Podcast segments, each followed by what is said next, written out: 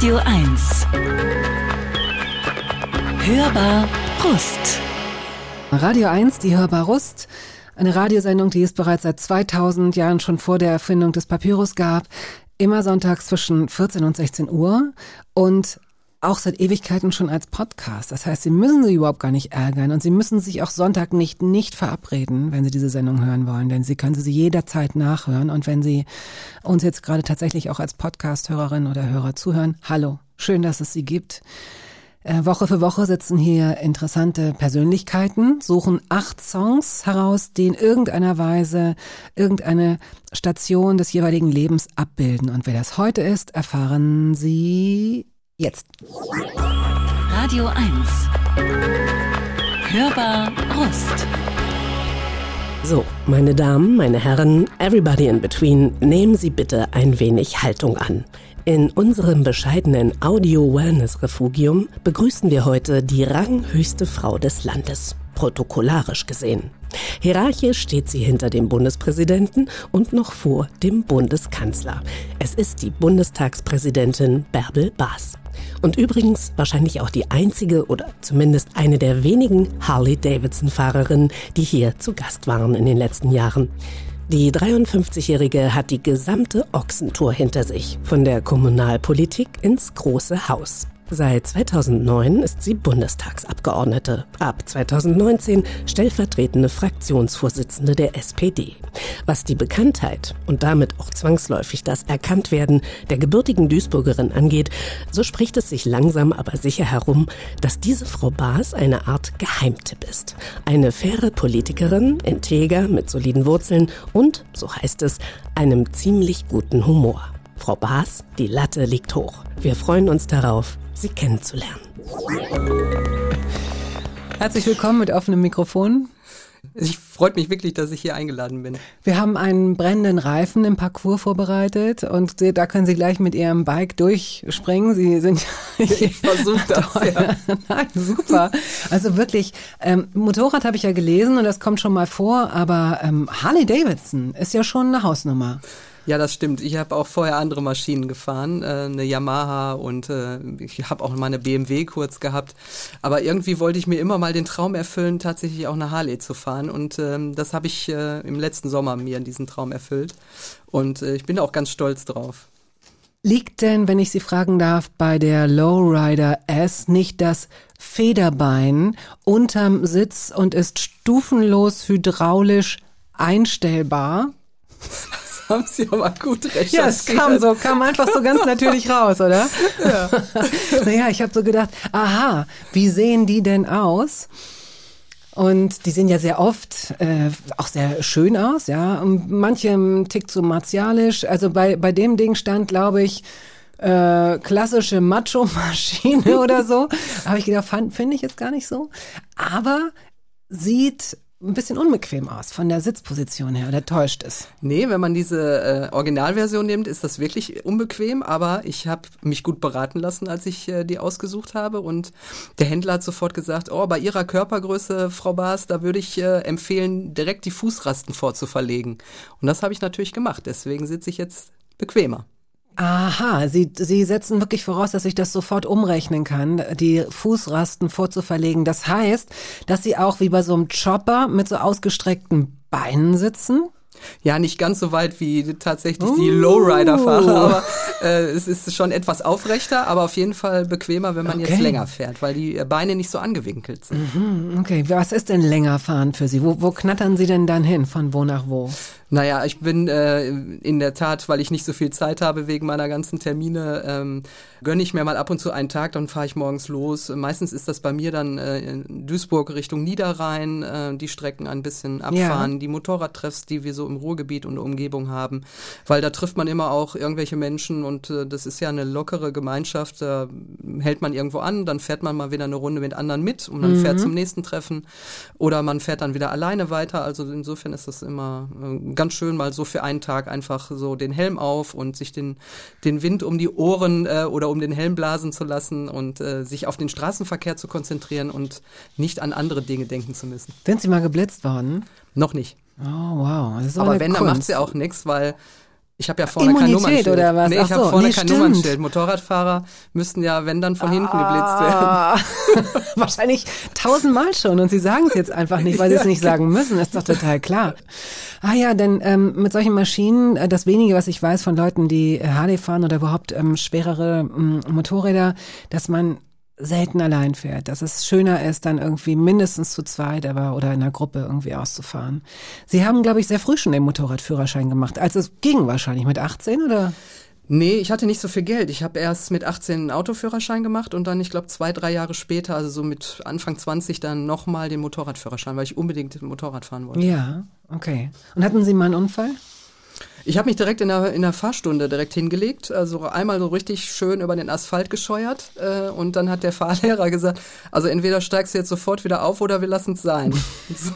Und da habe ich gesagt, gut, dann versuchen wir es halt nochmal. Also Bremsmanöver, wenn man falsch bremst, dann blockiert das Hinterrad und dann rutscht man wirklich, dann rutscht man einfach weg und das ist mir genau in der Fahrschule passiert. Und ähm, da er gesagt hat, äh, entweder du lässt es sein oder du steigst wieder auf, habe ich gesagt, gut, dann steige ich halt wieder auf.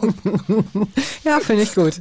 Okay, fiel es Ihnen schwer, Musik aus Ihrem Leben zusammenzusuchen? Also fiel es Ihnen schwer, acht Songs zusammenzukriegen oder nur acht Songs zusammenzukriegen? Äh, mir fiel wirklich schwer nur acht. Ich hatte, äh, weil ich sehr viel mit Musik kompensiere, interessanterweise. Also in meinem Leben, weil ähm, auch wenn es gut läuft oder sch schlecht läuft, ich höre sehr auf Texte und ähm, damit verarbeite ich viel. Ich höre viel Musik und deswegen äh, war es wirklich schwierig äh, zu sagen, nee, nur acht. ja, okay. Und dann habe ich auch mehrfach immer geguckt, ja, welche acht denn jetzt? Die oder die? Wie war denn jetzt mein Leben, das oder das? Also war schwierig. Ja, gut. Sie hatten ja, ähm, Sie waren ja Corona- oder Covid-positiv, was keine, also tatsächlich ist es, mh, wir strahlen die Sendung Ende März aus, also nur für diejenigen, die das als Podcast hören. Und für mich ganz subjektiv, das wird aber wahrscheinlich Ihnen genauso gehen. Ich habe wirklich zum ersten Mal in dieser jetzt zweieinhalb Jahre, nein, nicht ganz, zwei Jahre äh, anhaltenden Pandemie das Gefühl, okay, jetzt hat's jeder gerade. Also wirklich von, ich kenne, glaube ich, neun Leute, die gerade Corona-positiv sind, meistens sehr softe Verläufe, weil sie geboostet sind. Ähm, hatten Sie einen soften Verlauf? Nee, ähm, nicht ganz. Also äh, Gott sei Dank kein Krankenhaus und so. Und insofern kann man immer sagen, im- mild, aber ich hatte wirklich fünf Tage lang schwere Erkältungssymptome. Also wirklich fast so, mir hat alles wehgetan wie eine Grippe. Ähm, und ähm, das hat fünf Tage gedauert. Ich habe viel geschlafen, ich habe viel gelegen und dann wurde es aber besser. Äh, Und die letzten fünf Tage waren dann ja in der Quarantäne, ne, was man dann so macht. Was ne? haben Ähm, Sie gemacht? Was haben Sie, jetzt müssen, müssen Sie uns noch irgendwas schenken, wo man so sagt, ach echt, das hat sie gemacht. Sie haben sich eine Popcornmaschine online gekauft, bestellt, sowas in der Art. Nee, ich habe genetflixt, wie man heute sagt. Und zwar, äh, die, ich habe mir Staffeln rausgesucht, die mindestens vier, fünf Staffeln haben. Also Serien. Serien, die vier, fünf Staffeln Ja. haben, damit ich auch ja nicht irgendwie so abbrechen muss, Ja, sondern ja. dass ich eins Richtig nach dem anderen durchbingen, ja. kann. Und Äh, verraten Sie uns eine der Serien? Ja, die Wikinger habe ich jetzt irgendwie. Was sind denn die Wikinger? Ja, da geht's, äh, da geht's um äh, Familien, die sich gegenseitig natürlich immer bekämpfen, abschlachten, also viel Blut ab 18, also von daher ab und zu brauche ich das. Um, wahrscheinlich muss ich Dinge kompensieren, aber Das Ähm. glaube ich auch langsam. Ja, na klar, wer diesen Aber, Cajo äh, voll versucht zusammenzuhalten, wer diese verrückten Leute versucht, in diesem ehrenwerten Haus irgendwie ein bisschen äh, zu disziplinieren, der muss wahrscheinlich einfach dann blutige Schlachten. Okay, gut. ja, ich lese auch gerne Psychothriller, also irgendwie hat das wahrscheinlich eine Ursache. Also ich finde, Sie könnten dann auch, wenn der Scholz durch ist, ich glaube, er ist sehr nett, aber er wird auch erschöpft sein. Sie können sich ja überlegen, ob Sie nicht doch irgendwann nochmal sich als Kanzlerkandidatin aufstellen Ach, lassen. nee. Hätten Sie keine Lust? Nee. Hätten Sie keine Lust? Nein, wirklich nicht. Frau Bass, was soll denn das? Wir bereiten das hier gerade alles vor. Ach so, Entschuldigung. Ja, entschuldigen Sie, das Äh, ist ich, natürlich Darf toll. ich nochmal zurückrudern? Nein, im Ernst, wie? Das war's dann? In so ein stummes, also ich meine, nein, nicht stumm, aber so Nein. für uns so wenig wahrnehmbar. Jetzt sind Sie da mal so eine Politikerin, die man so gut findet, wo es so Spaß macht, der man so glaubt und dann sagen Sie, ja, ach, und wenn ich dann durch bin damit, dann mache ich ein paar Touren mit der Harley und dann ist auch gut. genau. Ach, Frau Bass, darüber reden wir noch mal. Sagen Sie nicht so schnell nein. Wir fangen jetzt mal an mit Ihrer Weil ich sage ja Musik. immer ja. Gut. Jetzt eben, das klang irgendwie eher negativ, aber vielleicht habe ich mir das auch eingebildet. So. Also, wir fangen an. Das überrascht nicht, wer Sie ein bisschen kennt. Sie kommen aus Duisburg, Sie haben es schon erwähnt mit dem Duisburg-Lied. Ich habe keine Ahnung, was Philipp Eisenblätter da singt. Ich weiß, das Lied dauert viereinhalb Minuten. Was kommt auf uns zu? Ja, er beschreibt in dem Lied so ein bisschen die Stadt, äh, dass sie, also sie hat ja auch oft so ein, so ein Image, Ruhrgebiet, äh, dreckig, dunkel, ist sie aber gar nicht. Und äh, Wie ist sie Seite- denn? Sie ist sehr grün, erstaunlicherweise, hat viel Wasser und äh, das glaubt man gar nicht. Man hat immer nur so die rauchenden Schlote der Stahlindustrie oder Kohle haben wir ja gar nicht mehr, aber der Stahlindustrie mit ThyssenKrupp natürlich, wenn man so das Panorama sieht, dann sieht man das natürlich auch. Aber drumherum ist wirklich viel grün und ich sage immer, Duisburg hat mehr Brücken als Venedig. Oh, das ist so eine Trivial Pursuit Nummer, ne? ja, Ja. aber das ist so, aber die bröckeln auch alle gerade. Ja, die müssen gerade alle saniert werden, wie überall. Ja, genau. Und wo kommt das Geld her? Wir wissen es nicht, wir hören Musik.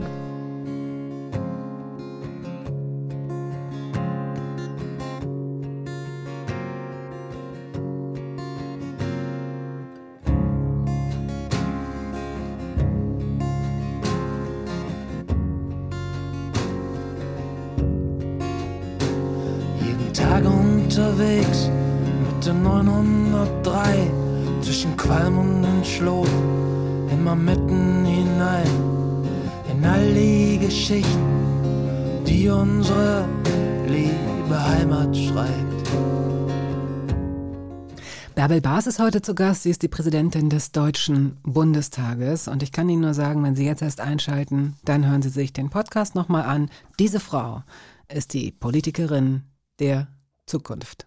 Ja, das wird jetzt eine Drucknummer hier bei Ihnen. Ne? Ja, das, ich merke das gerade. Äh, Dabei bin ich doch auch schon 53. Ja. was heißt schon 53? Ihre Gastgeberin ist noch ein Jahr älter. Sie müssen sehr vorsichtig sein, so, ja? Entschuldigung. Mann, oh Mann, oh Mann, das entgleitet mir hier vollkommen. Was ist eigentlich damit gemeint, äh, wenn, wenn es heißt, und das soll auch aus Ihrer Heimat kommen, woanders ist auch Mist? Ist das so, dass man auch so sagt, unter jedem Dach wohnt ein Ach? Ist das damit gemeint?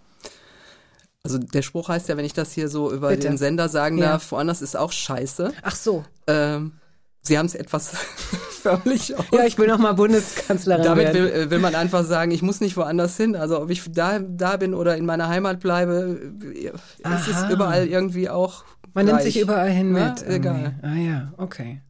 Ja, das sind schöne, ich, ich, ich frage mich immer, wie der Volksmund entstanden ist, weil das sind ja teilweise irre alte Weisheiten. Wie sind die denn eigentlich von Dorf zu Dorf gegangen? Durch irgendwelche, dass, dass Leute plötzlich wissen, dass Morgenstund Gold im Mund hat oder der frühe Vogel den Wurm Der kriegt. frühe Vogel kann mich mal. Also ich schlafe übrigens auch sehr gerne und es fällt mir schwer, morgens schon um 6 Uhr aufzustehen. Naja, um okay. in die Mühle zu gehen. Ja, wo, wo kommt das her? Ich glaube, das ist auch so ein bisschen Ruhrgebietsmentalität, dass man auch immer eher so, so das Glas ist da immer irgendwie so halb leer statt äh, halb voll. Also es ist immer eher so ein bisschen negativ behaftet, aber äh, auf der anderen Seite hat man die Mentalität, ja, ist auch egal, wenn es so ist, wir machen trotzdem weiter, wir stehen auf, lassen uns nicht unterkriegen äh, und da kommt das vielleicht so ein bisschen her. Okay, ja. Sie sind äh, zur Welt gekommen, weiß ich nicht, aber äh, und das Bin ist, ich, bin auf die Welt gekommen. ich überlege jetzt gerade, ob es in Walsum sind Sie auf jeden Fall aufgewachsen, glaube ich, oder da auch geboren. Gibt's Geboren, Da, geboren auch. Ihre Heimat ist Duisburg. Ich lese jetzt gerade ab, ähm, weil Sie mal gesagt haben, Duisburg ist Heimat für mich, wo ich herkomme, wo mich die Leute ansprechen. Wir haben eben, als wir noch einen Kaffee vorher getrunken haben, haben Sie schon mal angemerkt, dass es ist bestimmt immer noch so, aber es hat sich ein bisschen was verschoben. Da gibt es jetzt eine kleine, gibt es so Berührungsängste, eine Hemmschwelle. Wie würden Sie das formulieren, seit Sie dieses hohe Amt bekleiden? Ja, ich glaube, so eine leichte Hemmschwelle. Ähm, also eigentlich bin ich immer noch die Bärbel, die, die mich jetzt länger kennen und die fragen auch schon mal, darf ich dich immer noch Bärbel nennen? Sag ich, ja, darfst du. Äh, aber man merkt so einen, so einen respektvollen Abstand irgendwie so. Irgendwie so die Würde dieses Amtes äh, nehmen viele schon wahr und äh, freuen sich aber auch gleichzeitig, dass ich auf einmal in der Fußgängerzone stehe und sie mich da sehen, weil die alle haben jetzt das Gefühl, die ist immer in Berlin. Die ist gar nicht mehr hier. Ja, wie ist denn das jetzt in der Aufteilung? Was meinen ungefähr 50-50? Ja, also ich versuche nicht Sitzungswochen tatsächlich in Duisburg zu sein, aber ähm, ehrlicherweise schaffe ich es meistens nicht mehr die vollen fünf oder sieben Tage, sondern manchmal bin ich nur drei Tage dann in Duisburg, aber die versuche ich dann auch intensiv zu nutzen mit ähm, Terminen dann auch in meinem Wahlkreis. Aber ich bin natürlich auch bundesweit viel unterwegs und jetzt sogar international. Ich habe viele Besuche bei Parlamentspräsidentinnen und Präsidenten, Antrittsbesuche. Was bespricht man denn da? Mit den Parlamentspräsidenten. Haben Sie auch so eine, so eine, so eine Glocke? Zeigen Sie mal Ihre Glocke, um die zur Ruhe zu rufen. Was, was, wie berät man sich so untereinander? Das ist wirklich so, dass man sagt, was macht ihr im Parlament? Ähm, und äh, die Parlamente sind interessanterweise auch unterschiedlich wichtig äh, in, in, der, in den Ländern. Also in Deutschland hat der Bundestag ja wirklich als zweites Verfassungsorgan mhm. äh, eine sehr große politische Macht. Das ist in manchen Ländern nicht so. Trotzdem tauscht man sich aus, wie, ähm, wie arbeitet ihr als Parlamentarier? Habt ihr schon elektronische Abstimmung oder macht ihr das noch so wie der Deutsche Bundestag mit Kärtchen? Äh, also das ist wirklich so, dass man sich äh, über die Arbeit austauscht, aber auch politisch. Äh, bilaterale äh, Themen, also wie, wie man auch als äh, Land äh, zusammenarbeiten kann, welche Probleme habt ihr gerade? Also jetzt gerade auch der Krieg in der Ukraine, das spielt auch in vielen äh, Diskussionen, die ich mit Parlamentspräsidentinnen und mhm. Präsidenten habe, ne, natürlich eine mhm. Rolle. Ähm, wobei unsere Aufgabe ja nicht ist, das, was Regierungschefs miteinander abstimmen, aber trotzdem beschäftigt äh, uns ja auch, wie es geht mit dem Parlament in der Ukraine weiter, wie können wir da vielleicht auch die Parlamentarierinnen schützen und die Parlamentarier jetzt in der Kriegssituation. Oder wie können wir die unterstützen, damit die auch ihre politische Arbeit vielleicht sogar noch ein Stück weitermachen mhm. können. Und ähm, das ist ganz interessant. Das ist auch übrigens eine Aufgabe, die ich bisher so nicht hatte. Sie haben gerade gesagt, dass Ihr Amt eine sehr große politische Macht hat. Dennoch würde ich jetzt mal behaupten, auch das haben wir kurz eben schon mal angerissen, der, dieser, dieser Unterbau, dieser ganze, ich will jetzt auch gar nicht sagen bürokratische Unterbau, aber wie die politische Hierarchie gestaffelt ist, wie es dazu kommt. Man versucht sich das immer wieder so ein bisschen runterzurechnen und leicht zu machen, aber viele Menschen sind immer noch durcheinander. Was ist eine Fraktion, Parlamentarier hin und her? Also es ist irgendwie, man hat so ein bisschen Berührungsängste. Viele Leute wissen nicht so genau, und dass der Bundespräsident nun an erster Stelle steht, macht sich, finde ich, nicht unbedingt bemerkbar. Ne? Da sucht man, da sucht man oft Leute, die so ein bisschen vermittelnd sind und das sind dann so diplomatische, repräsentative Dinge. Und dass sie nun gleich an zweiter Stelle kommen und diese große politische Macht haben, teilt sich auch nicht jedem Menschen mit, wenn man immer denkt, der Kanzler, die Kanzlerin sind diejenigen, die sagen, wo es lang geht. Welche Macht haben sie? Was dürfen sie was dürfen Sie denn sagen, bestimmen oder machen? Also in der Wahrnehmung ist es wirklich so, dass man eigentlich die Regierung sehr stark wahrnimmt, die an mhm. dritter Stelle kommt. Mhm. Ähm, aber mein Amt ist, ähm, in der ersten Wahrnehmung denkt man immer, ja, das, das ist die Frau, die da die Sitzung leitet. Genau. Ne? Und ja. mehr macht die ja eigentlich nicht. Aber es ist schon so, dass ich natürlich ähm, darauf achte, ähm, dass wir die Regierung auch kontrollieren. Und das Rechte des Parlaments, also wir entscheiden ja die Gesetze mit den Abgeordneten, ähm, dass wir diese Rechte auch wahrnehmen und vor allen Dingen auch behalten, uns uns eben das, was die Regierung macht, auch äh, sagen, das gehört ins Parlament, ihr könnt das nicht alleine entscheiden. Und insofern ist das schon eine mächtige Position mit den Abgeordneten zusammen, also ich alleine kann das nicht, sondern da spielen natürlich die Fraktionen eine große Rolle. Aber dass ich diejenige bin, die die Rechte dieser Parlamentarier schützt, wie sieht das konkret aus? Es ist zum Beispiel, also es gibt immer ein Beispiel, ein Fragerecht äh, der Abgeordneten in Richtung äh, Regierung, Ministerien und ähm, da kommt es schon mal vor, dass die Regierung, ähm, sagen wir mal so, oberflächliche Antworten auf diese Abgeordnetenfragen gibt, weil sie vielleicht sagt, das reicht, wenn ich da kurz antworte. Können wir was, ähm, können wir was einfach so erfinden? Können wir sowas ein Beispiel nehmen für so eine Frage und so eine oberflächliche Antwort? Ja, man will vielleicht jetzt gerade wissen ähm, zur Impfpflicht, äh, was plant die Bundesregierung, äh, welche Impfstoffe gibt es, gibt es Erkenntnisse dafür und dann dann, schrei dann steht dann in der Antwort, ähm, ja, äh, die Impfpflicht äh, wird jetzt vorbereitet, aber wir wissen noch nicht so genau in welche Richtung. Also mhm, ganz okay so, so antworten die ja. natürlich in Wahrheit nicht, aber, aber damit äh, wird die Frage nicht wirklich beantwortet, ja. sondern es wird einfach so ein Einsatz gesagt äh, oder geantwortet schriftlich. Ähm, äh, das haben wir noch nicht geklärt und das halten wir mal offen. Und da beschweren sich dann die Abgeordneten und sagen, was ist denn das für eine Antwort? Ich habe eine konkrete Frage gestellt und ich bekomme darauf mhm. keine Antwort. Also Sie selbst filtern das gar nicht. Also Sie würden, hätten aber möglicherweise auch, hätten Sie auch die Möglichkeit zu sagen, Leute, was ihr da geantwortet habt, also das ist echt nicht genug. Genau, darum geht's. Dann sitzen wir, es gibt so ein Gremium, das nennt sich Ältestenrat. Mhm. Da besprechen wir genau solche Probleme. Und äh, natürlich ist es auch meine Aufgabe, dann der Bundesregierung zu sagen oder dem äh, der Kontaktperson, die für die Bundesregierung bei uns in dieser äh, in diesem Ältesten Ministerrat sitzt, zu sagen, das geht so nicht. Mhm. Und ich mhm. erwarte, dass die Minister und die Ministerin und auch der Kanzler die, an, die Fragen der Parlamentarier mhm. ernst nimmt und ordnungsgemäß beantwortet. Wie alt muss man sein, um im Ältestenrat zu landen? Da saß ich, also da war ich schon seit 2013, also ähm, ich glaube mit äh, Mitte 40, also nein. Aber das bin ich auch oft von Duisburgern gefragt worden, mhm. wieso bist du in dem Ältesten? Du bist doch noch gar nicht so alt. Ja. Aber das, ja, das ist ein Gremium, ich weiß gar nicht, warum das so heißt, weil da, da Ich finde, dass es gibt so ein paar Begriffe, die sind so süß irgendwie. Also ja. wenn ich auch überlege, Schurkenstaat. Ja. Schurkenstaat. Das ist, als wenn wir in so einer Comic-Marvel-Welt leben. Also please. Okay. Und Aber das ist so Ältestenrat, so, man stellt sich das so vor, so die. So Droiden, finde ja, ich. Ja, die, die, die Ratsältesten sitzen um das Feuer ja, genau, und überlegen, wie geht's hier weiter. Genau. Ja, so ungefähr. Ist auch manchmal so. Also zumindest steigt da schon mal Rauch auf.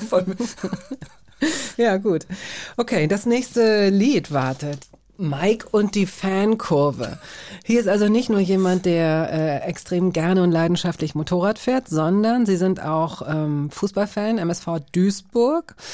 Und Sie haben auch selbst aktiv gespielt. Wann das letzte Mal? Wann hatten Sie den Fuß am Ball das letzte Mal? Das letzte Mal, glaube ich, sogar im letzten Wahlkampf. Äh, da gab es ein Elfmeterschießen mit den Kandidatinnen und Kandidaten mhm. für die Bundestagswahl. Ähm, und ähm, da habe ich mal wieder vom Ball getreten. Haben, ah, vom Ball getreten, Entschuldigung. Haben Sie ihn reingemacht? Muss man so fragen, ne? Ja, nicht alle. Aber ich, äh, da haben die auch richtig einen professionellen Torwart reingestellt. Ja, äh, es hat mir schon Mühe gemacht. Aber ich habe, ich äh, schieße ganz gut Elfmeter. Ja. Welche Positionen äh, hatten oder haben Sie denn inne? Also ich habe mal angefangen als äh, rechts oder links außen äh, und später habe ich dann aber im zunehmenden Alter Libero gespielt. Also ich habe mich eher hinten reingestellt, die Bälle ein bisschen verteilt. Libero gibt es, glaube ich, nicht mehr, ne? Nee, ich glaube, diese Funktion ist nicht mehr so wie nett, dass Sie das so runterspielen. Sie sind natürlich Profi und wissen es, aber Sie kommen mir so ein bisschen entgegen. So die doofe Frage, komm, wir lassen Sie mal nicht im Regen stehen. Also, wenn wir jetzt die Fankurve hören, nein, Mike und die Fankurve, der, Song heißt Zebra Twist. Worauf müssen wir uns vorbereiten? Ähm, das ist für Gegner ganz schlimm, wenn der MSV ein Tor schießt, erscheint genau diese Hymne und wenn man viele Tore in einem Spiel steht, hört man die andauernd und das nervt die, die Gegner so und auch die, die, die gegnerischen Fans. Äh, und insofern ist das dieser Zebra-Twist, der wird immer eingespielt, wenn ein Tor fällt.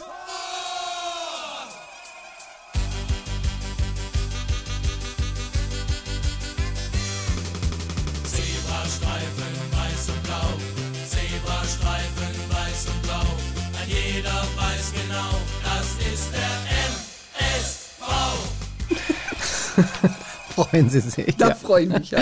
Die Präsidentin des Deutschen Bundestages ist heute hier, Bärbel Baas, und sie hat die Quälhymne äh, aller, aller Fußballgegner des MSV Duisburg. Steht der nicht gerade ein bisschen schlechter? Ich habe mich versucht. Ja, deswegen höre ich die Hymne nicht so oft gerade, weil wir nicht so viele Tore schießen. Deswegen habe ich ja. die extra mitgebracht, um mich daran zu erfreuen. Möglicherweise Abstieg aus der dritten Liga. Aus der dritten Liga, oder? Ja, ja aber im Moment äh, sind, haben wir die Abstiegsplätze verlassen. Äh, lag vielleicht auch daran, dass ich beim letzten Heimspiel da war und wir gewonnen gewonnen haben ja. in meiner Anwesenheit.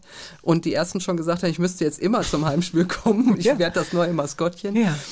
Aber das ist wirklich im Moment auch finanziell für diesen Verein nach der Pandemie wirklich schwierig. Bestimmt für viele Vereine und auch da äh, machen Sie äh, darauf aufmerksam, so gut es geht, in den geeigneten Foren. Sie sind schon auch jemand, der gerne ins Stadion geht und Sie sind auch jemand, der für Überraschungssieger ist und nicht dafür, dass das Geld den Fußball bestimmt. Ne? Sie haben tatsächlich auch äh, selbst gemerkt, haben Sie mal in einem Interview gesagt, dass Ihr Interesse so ein bisschen weniger wurde, ein bisschen zurückging, als Sie merkten, dass Sie nicht mehr als Fan ins Stadion dürfen. Natürlich. Ja, das, das, stimmt. Ich habe sonst äh, immer den MSV verfolgt, aber irgendwie habe ich dann die Spiele gar nicht mehr verfolgt. Also mhm. am Ende nur noch geguckt, wie war das Ergebnis. Aber es hat mich äh, tatsächlich durch die Entfernung zum Verein nicht mehr so interessiert, weil ich als Fan nicht da sein konnte. Früher haben Sie äh, die Sportzeitung oder den Sportteil Ihres äh, der Tageszeitung Ihres Vaters genommen, um das äh, herauszufinden, ne? Ja, mhm. das stimmt, weil es gab gar kein, also heute kann man ja online alles finden, aber äh, vielleicht für die für die jüngeren Zuhörerinnen und Zuhörer, äh, ich musste wirklich die Tageszeitung nehmen in Papierform ja. und den Lokalteil und äh, da standen dann auch alle Ergebnisse sämtlicher Duisburger Vereine, also von der Kreisliga angefangen, immer eine Seite, wo alle Tabellen und Spielergebnisse waren und da habe ich mich immer durchgekämpft äh, und geguckt, wie steht's denn gerade. Ähm, Sie sind in einer kinderreichen Familie aufgewachsen. Sie haben fünf Geschwister, glaube ich. Drei Brüder, stimmt es? Drei Jungs, drei Mädchen waren wir. Das ist ja gut. Könnte man jetzt sagen, auch eine kleine Mannschaft, haha, aber Sie sind, glaube ich, die Einzige, die im Verein gewesen ist. Ja, interessanterweise, meine drei Brüder haben irgendwie nichts mit Fußball zu tun gehabt, auch waren auch nie im Verein oder so. Wann hat es Sie erwischt? Womit ging das los?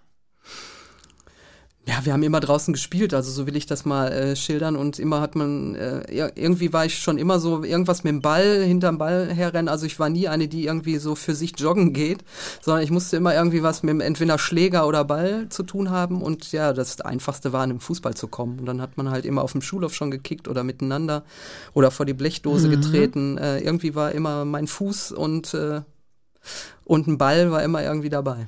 Mein wunderbares Patenkind haben Sie auch gerade eben zufällig schon kennengelernt. Wir haben hier viele Verweise auf äh, das, was davor, was davor war. Äh, hat auch äh, Fußball gespielt und es tut sich hin und wieder immer noch. Aber man merkt trotzdem, dass, äh, obwohl die Klischees so langsam aufweichen, zumindest in den Köpfen, dass es in der Praxis noch nicht ganz angekommen ist. Also es ist schon auch ungewöhnlich für Mädchen Fußball zu spielen, würde ich sagen. Also das ist jedenfalls nicht Paris, es ist nicht 50-50. Und einige hören dann wieder auf, wenn sie anfangen, sich in Jungs zu verlieben. Bei ihnen ging das weiter.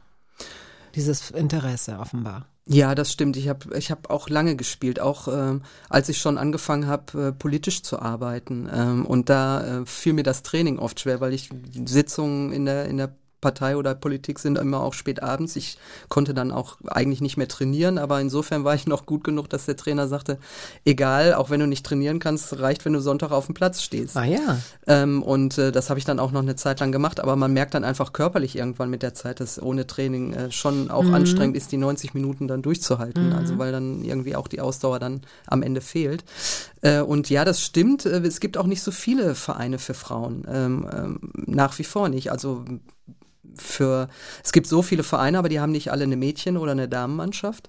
Und natürlich sieht man es auf der Profi-Ebene auch, der, auch die Gehaltsunterschiede. Also, wo gibt es denn eine Frau, die Millionen verdient? Nicht vergleichbar, also, überhaupt ist nicht. Überhaupt nicht vergleichbar. Ja, ja.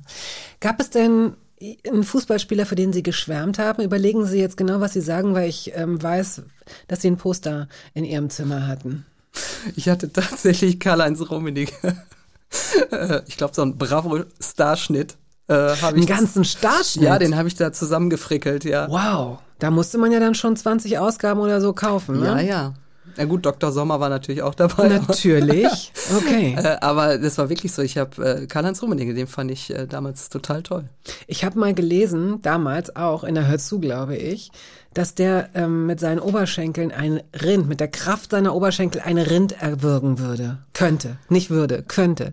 Ja. Und das hat mir, da konnte ich nie wieder irgendwas anderes denken. Also nicht, dass ich irgendwie ansonsten besonders viel über Karl-Heinz Rummenigge nachgedacht ja. hätte. Aber das hat mir große Angst gemacht. Na, der hatte wirklich gewaltige Oberschenkel, das stimmt. Wie war es denn bei Ihnen zu Hause? Also das ist ja dann doch, äh, waren Sie so altersmäßig alle gleicher, gleichermaßen, äh, so, weiß ich nicht, so zwei Jahre auseinander oder? Ja, wir waren also zum Teil, waren meine Geschwister nur ein Jahr auseinander. Ich war mit meinem ältesten Bruder, ich bin ja die zweite, wir waren drei Jahre auseinander und dann äh, die nächsten waren dann wieder äh, nach einem Jahr, also ein Jahr auseinander und dann waren wir mal wieder zwei oder drei Jahre dazwischen. Also auf, eigentlich waren wir alle sechs ziemlich nah beieinander, Alter. Mhm altersmäßig. Und gab es irgendeine so Veranstaltung, irgendwas, irgendein Ritual, das die ganze Familie zusammen gemacht hat? Nee, kann man gar nicht sagen. Okay. Nee. Ihre Eltern werden wahrscheinlich auch wenig Zeit gehabt haben. Also ich weiß, dass auf jeden Fall Ihr Vater gearbeitet hat bei den Duisburger Verkehrs. Genau, der war Busfahrer, hatte auch mhm. immer Wechselschicht. Also insofern, äh, und wir haben als Kinder, das hat sich heute so ein bisschen auseinandergelebt, aber wir haben wirklich aufeinander gehangen. Also wir hatten gar nicht so viel andere Freunde, sondern wir haben wirklich in dem äh, jungen Alter noch alles sehr viel zusammen gemacht, äh, weil wir auch einfach immer dann draußen waren zusammen. Mhm. Äh, denn die Kinderzimmer waren so, ähm, ja, zwei Zimmer und in, eins für die Jungs, eins für die Mädchen. Und äh, dann stand da so ein, so ein Doppelstock, äh, so ein Doppelbett und dann noch ein einzelnes und dazwischen war ein schmaler Gang. Also Spielen im Zimmer war nicht. Man musste halt raus. Ja. Äh, und äh, damals zu meiner Zeit war es ja auch noch so, man konnte auf der Straße spielen, es gab noch nicht so viele Autos und so weiter. Also mhm. insofern waren wir immer auch miteinander unterwegs unterwegs. Und heute ist das äh, ja so ein Stück weit zerfallen irgendwie, dass jeder, wir sehen uns jetzt nur noch so an Weihnachten eigentlich alle dann nochmal. Ähm, ansonsten nicht so viel. Also mein Bruder hier, der ist hier in Berlin bei der Bundeswehr, im Bundeswehrkrankenhaus beschäftigt, den, den treffe ich dann jetzt schon mal. Ähm, und äh, ansonsten sehe ich die anderen tatsächlich nur noch, wenn Geburtstage anstehen. Aber das liegt nicht nur an Ihnen und Ihrer Arbeit, dass Sie so wenig Zeit haben, sondern auch die anderen. Also Ja, Ja, das okay. liegt nicht nur an mir, nein, nein. Wir spielen mal Musik. Ja? Tina Turner haben sie mitgebracht. We don't need another hero. Die Frau, die, glaube ich, genau wie die Stones 25 Abschiedstourneen gemacht hat. Ähm, wahrscheinlich tourt sie immer noch. So, und sie waren bei einem dieser Konzerte. In Köln. Bei ihrem letzten Konzert? War es ihr Dama- wirklich letztes Konzert? Nein, nein, damals war es ihr vermeintlich letztes, aber zwischenzeitlich war sie ja dann doch wieder unterwegs. Äh, aber ähm, damals, da war sie, glaube ich, so 60 und da war, ähm, sollte es eigentlich ihr letztes gewesen sein. Deswegen äh, bin ich dann auch dahin. Okay. Wissen Sie noch, mit wem Sie auf dem Konzert waren? Ja, mit meiner Tante damals. Die war auch ein großer Fan von Tina Turner und die hat mich mitgenommen ins äh, Kölner Stadion, Fußballstadion damals. Konnten Sie mitsingen? Ja, viele Lieder, weil ich fand äh, Tina Turner immer Mhm. sehr rockig, also richtig auch von der Stimme her ganz toll und äh, diese Mad Max-Filme habe ich halt auch gerne geguckt. Deswegen habe ich mir jetzt dieses, dieses Lied auch ausgesucht, weil sie da ja auch als Schauspielerin unterwegs stimmt, war. stimmt. Äh, und das fand ich, fand ich sehr beeindruckend. Deswegen habe ich mir das jetzt ausgesucht.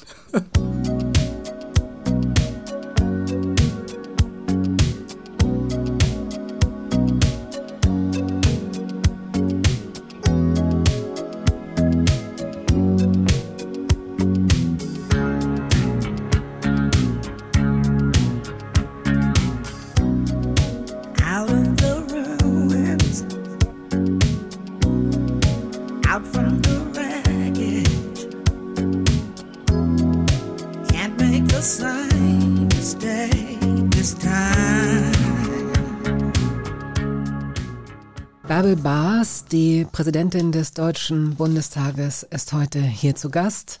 Leider gab es damals nicht den Fußball zu Weihnachten, sondern die Puppe. Ja, Klassiker. großes ist- Geschrei. großes Geschrei. ähm, es gibt noch eine andere Stelle in ihrer Vita, die auch so gut wie in jedem Interview auftaucht. Sie jetzt hier zu unterschlagen wäre auch Quatsch. Und Sie kennen natürlich auch Heldengeschichten, spätestens jetzt seit Netflix, gut genug, um zu wissen, dass es immer schön ist, auch äh, so etwas zu hören. Also der Hauptschulabschluss. Sie haben nur in Anführungsstrichen einen Hauptschulabschluss gemacht und haben es jetzt äh, in diese Position geschafft. Also eine gute Bildung muss ja nicht immer eine sogenannte hohe, höhere Bildung sein. Ne? Woran, woran lag es? Also hatten Sie das Gefühl, dass, dass Sie von Ihren Eltern äh, her nicht äh, genug möglicherweise äh, Druck bekommen haben oder dass Sie selbst nicht ehrgeizig genug waren oder lag es einfach daran, dass Sie möglichst schnell arbeiten und Geld verdienen sollten? Wissen Sie, was es war? Also zum einen gab es bei zu meiner Zeit ja die Entscheidung, haben die Lehrer oder Lehrerin entschieden, auf welche weiterführende Schule man nach der Grundschule geht. Das war damals äh, noch so. Und mein Bruder, der ja drei Jahre älter ist, der war vorher auf dem Gym- Gymnasium und der ist gescheitert. Und dann hieß es bei mir, also wenn der das schon nicht schafft, Ach, so ein Familiending. das Genau, so dann wenn der da Sippenhaft- schon, dann brauchst du da gar nicht erst hin, so ungefähr. Ähm, und insofern bin ich dann so, einfach äh, okay. von vom Grundschulgutachten, wie man äh, heute so schön sagt, dann auf die Hauptschule geschickt worden und habe dann da meinen Weg gemacht. Aber Sie haben auch so einen erweiterten Abschluss, oder? ja, das, Sie da äh, nicht? das nennt sich dieser, damals in Nordrhein-Westfalen war das so dieser Hauptschulabschluss Typ B, das ist so wie ein Realschulabschluss. Äh, ja, Ne, okay. Dieser Typ B. Also ich hätte natürlich dann auch damit auch aufs Gymnasium gehen können, aber da hätte mir die zweite Fremdsprache gefehlt. Da hätte ich dann Aha, wieder ein bisschen was. Äh, so und ich da frage ich, das nur auch ja. deswegen so, weil äh, ihr, ihr Leben ein, ein Leben der Eigeninitiative und der Fortbildung ist. Und Ja. sie wirken überhaupt nicht ähm, verbissen, wobei ich Ehrgeiz und Verbissenheit nicht unbedingt gleichsetzen möchte. Aber das ist schon erstaunlich, was sie sich alles erarbeitet haben. Und ich wollte einfach nur wissen, ob das, woher das kommt, weil ich kann sie mir auch gar nicht vorstellen als jemanden, der nicht gerne zur Schule geht.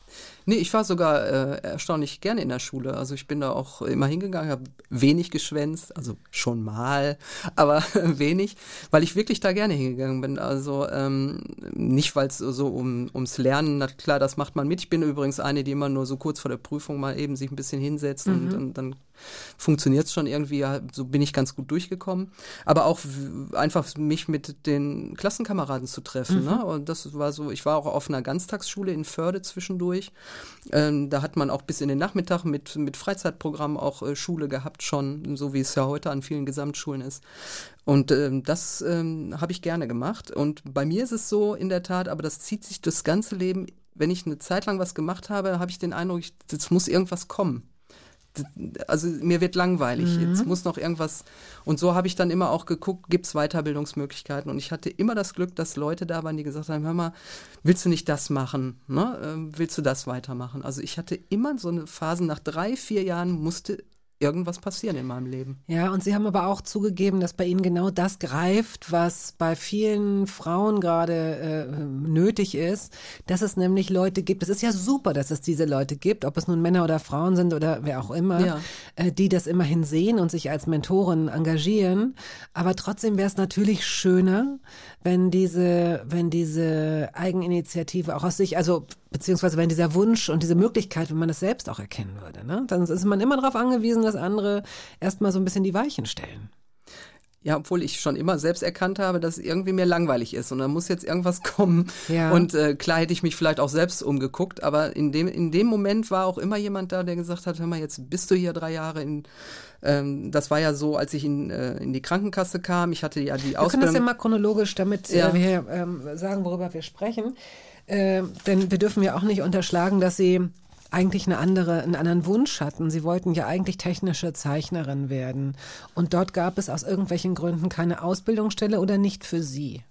Ja, nicht, nicht für mich als Frau. Ähm, denn das war damals, es war einfach ein gewerblicher Beruf. Ähm, kann man sich heute vielleicht gar nicht vorstellen, weil ja viel am Computer heute gemacht wird. Ich hatte diesen, diesen Traum, hier mit dem Lineal, Zirkel und so äh, äh, technische Zeichnungen zu machen.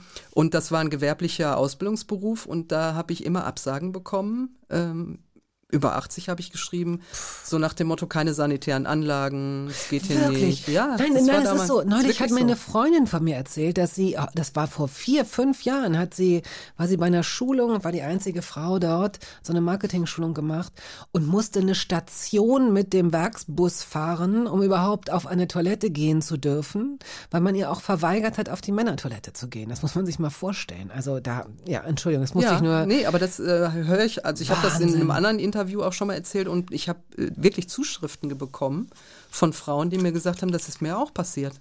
Angeblich keine sanitären Anlagen, deswegen können sie ja nicht arbeiten.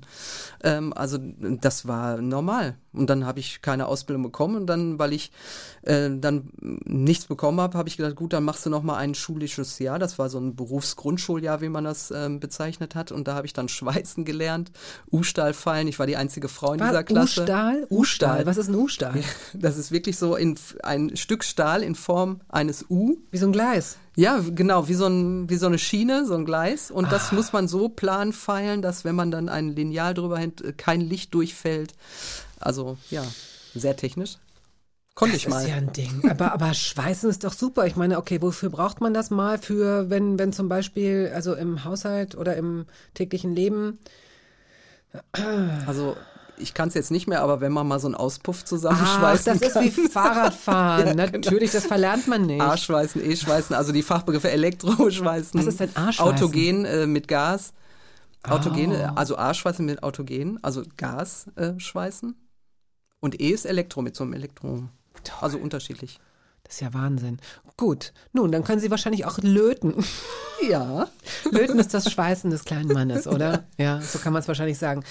Das haben Sie dann gemacht, haben das auch gesammelt, finde ich, äh, finde ich gut. Aber da gab es dann äh, sanitäre Anlagen, was klingt ja eigentlich auch für die Zeit noch nach so einem Männerding. Ja, aber das war eine ganz normale Schule, wo wir das hatten. Das war ja Okay. ein Berufsgrundschuljahr mit einer, mit einer Lehrwerkstatt. Also da, das war eigentlich Mhm. ein Schulgebäude.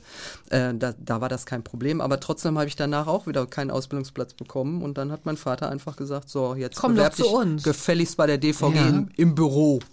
Ja, aber So war in, in, den, in den Verkehrsbetrieben, genau. Und dann äh, haben Sie auch tatsächlich dort als, als Büro Fach, Fachgehilfin oder wie nennt man das? Bürogehilfin hieß der Büro- Beruf damals. Gehilfin, ja. Also Steno-Schreibmaschine, das war so, oh, Steno. kann ich heute leider nicht mehr. Ich habe auch für die Prüfung, man musste 120 Silben können und ich konnte auch nicht eine mehr. Ich, konnt- ich habe es nur geschafft, diese 120 in der Prüfung hinzukriegen. Ich finde Steno aber eine super ähm, Erfindung. Also ich hätte gern Steno erfunden, ich hätte gern das Fahrrad erfunden. Hätten Sie, haben Sie sich schon mal Gedanken darüber gemacht, dass Sie eine Sache so gut finden, dass Sie gesagt haben, das hätte ich gern erfunden? Sie können jetzt drüber nachdenken, weil es ist wahrscheinlich so eine Sache, die einem jetzt nicht so ad hoc einfällt. Steno ist eine super Idee. Also für alle, die unter 40 sind, 30, 35, eine, eine, eine Schnellschrift, die, die sich so, ähm, wie in so Silben, also die so Kringel, wenn man es nicht kann, kann man nicht lesen, was da steht. Ich hatte übrigens eine witzige Geschichte dazu. Äh, Ich musste zum, zum äh, Diktat bei meinem damaligen Personalchef bei der Duisburger Verkehrsgesellschaft und dann hat er mir äh, einen Brief diktiert, den ich in Steno mitgeschrieben habe. Aber ich konnte es nicht so wirklich. Und dann hat er gesagt, äh, was steht, äh, dann äh, wiederholen Sie doch nochmal. Und dann habe ich auf so ein Gedächtnis vorgetragen, was er, was er gesagt hat. Und dann sagt er auf einmal zu mir, das steht da aber nicht. der konnte jetzt leider Uh. auch Steno. Aber dass Sie, ja, hallo, dann haben Sie ja, was haben Sie denn? Haben Sie eine Diskette im Kopf Ich gehabt? Disketten gibt's ich ja auch nicht mehr. Ich konnte mir es einfach gut merken. Ja, wie toll. Können Sie Ja. überhaupt Sachen schnell auswendig lernen? Ja. Oh. Darum aber, beneide ich Sie. aber das war so lustig, also das steht da aber nicht. Ich so, hm, okay. haben Sie ein Gedicht, das Sie auswendig können? nee, sowas kann ich mir nicht merken, ehrlicherweise. Könnten Sie wahrscheinlich, aber Sie haben keine Lust, dass sich, äh, ja, wahrscheinlich ist es so. Wahrscheinlich haben Sie recht. Womit beschließen wir diese erste Hälfte? Mit den Ärzten. Schrei nach Liebe. Ah, hat aber einen ernsten Hintergrund. Ja. Ja. Welchen? Naja, es gab ja Anfang der 90er Jahre ziemlich viele ähm, rechtsextreme Anschläge, also Solingen, Mölln, Hoyerswerda. Und äh, da ist das Lied ja damals dann auch ähm, entstanden.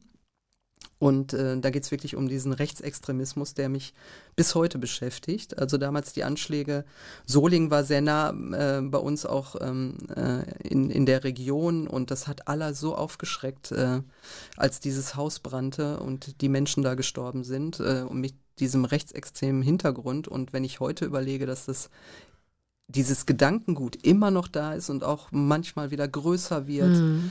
Ähm, oder auch wenn ich die NSU-Morde sehe und so weiter, dass wirklich über viele Jahre dann so eine Blutspur auch ähm, von rechtsextremem Terror ähm, durch dieses Land zieht. Ähm, das beschäftigt mich wirklich sehr, wie man dieses Gedankengut auch bekämpfen kann und ähm, diese Gefahr auch für die Demokratie, äh, die da entsteht. Ähm, wie man die bekämpft. Ähm, und insofern ist dieses Lied auch so ein bisschen Symbol für mich, äh, ja, wie damals, wie man mit Rechtsextremen umgeht. Ist ja vielleicht äh, vom Songtext äh, ganz nett, ein Schrei nach Liebe. Ähm, was ist der Grund eigentlich, warum man rechtsextrem ist, warum man menschenfeindlich agiert, warum man Menschen äh, aus einer bestimmten Ideologie heraus tötet äh, oder vernichten will. Das äh, kennen wir ja auch aus dem äh, Nationalsozialismus, die Vernichtung der, der Jüdinnen und Juden. ähm, das ist schon, bewegt mich heute noch extrem.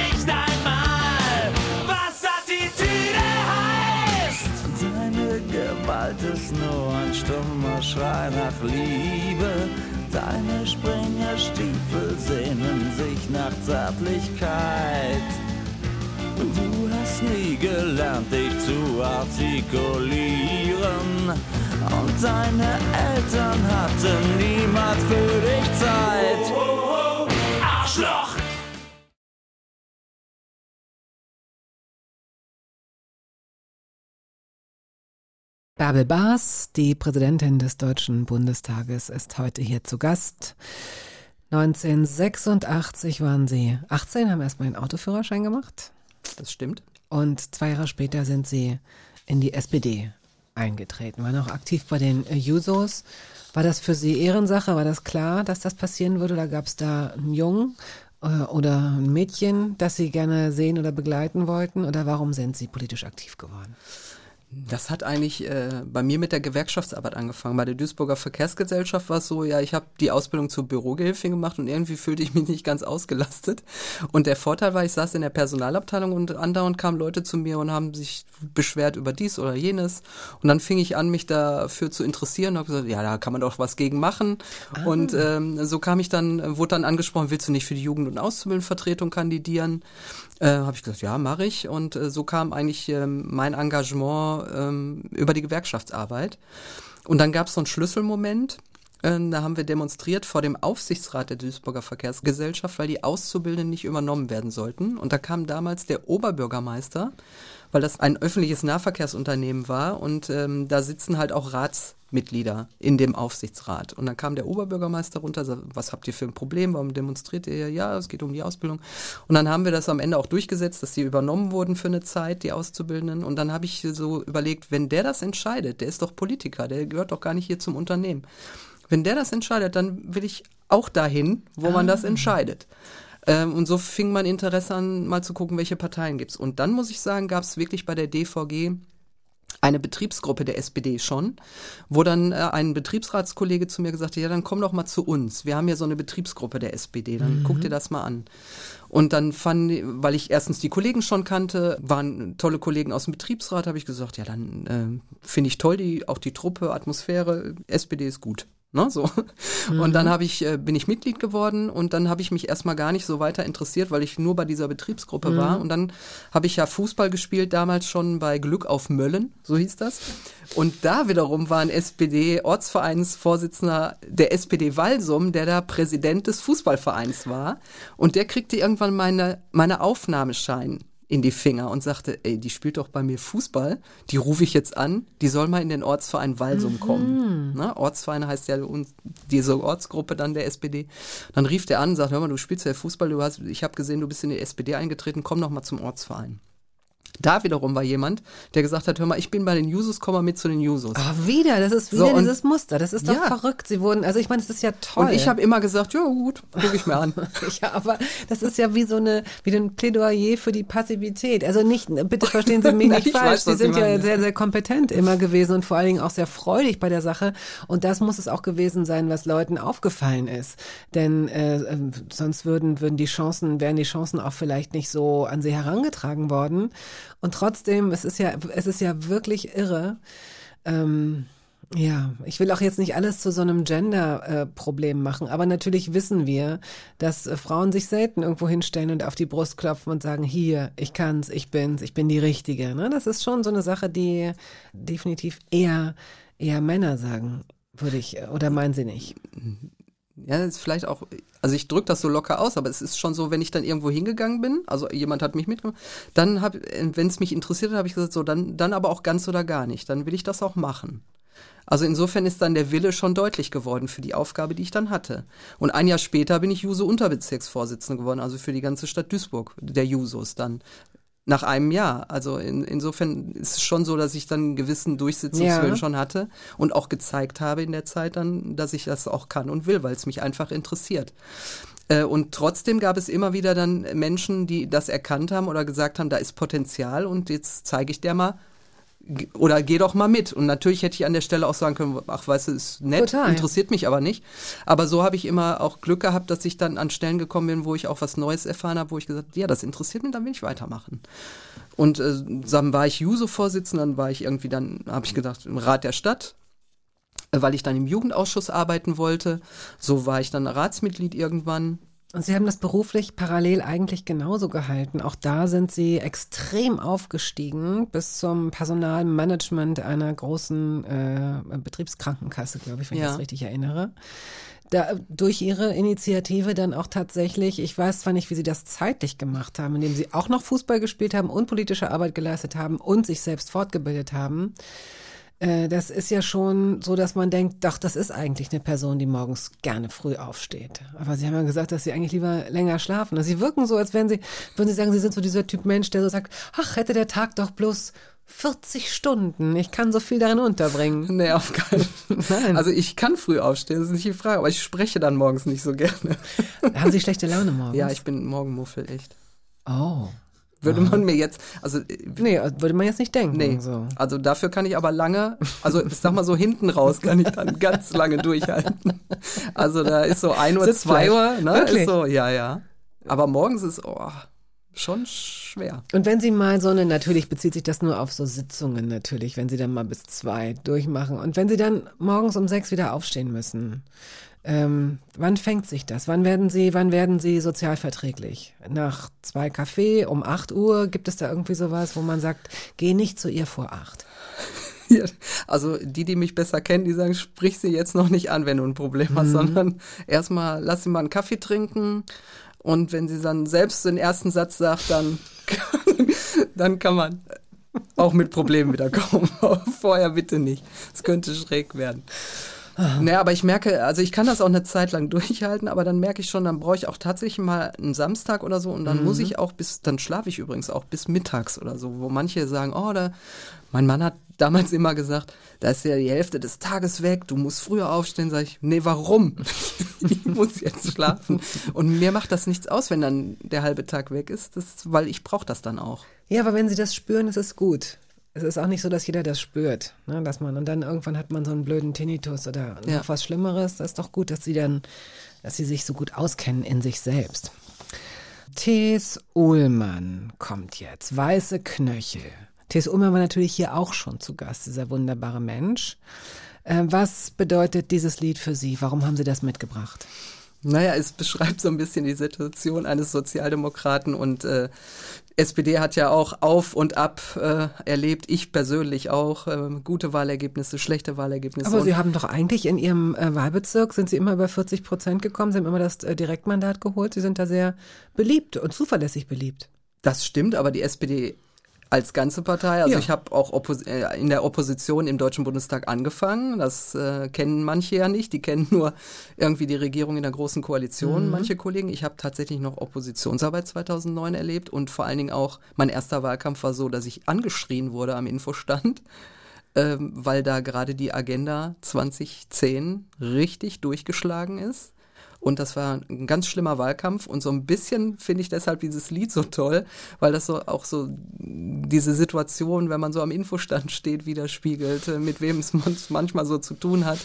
Äh, Und insofern fand ich das äh, auch vom Text sehr schön. So ein bisschen, wie geht's eigentlich demjenigen, der da immer am Infostand steht und Ja. sich da alles anhören muss. Ähm, Auf der einen Seite ist es spannend, auf der anderen Seite manchmal auch ähm, Frustrierend. frustrierend.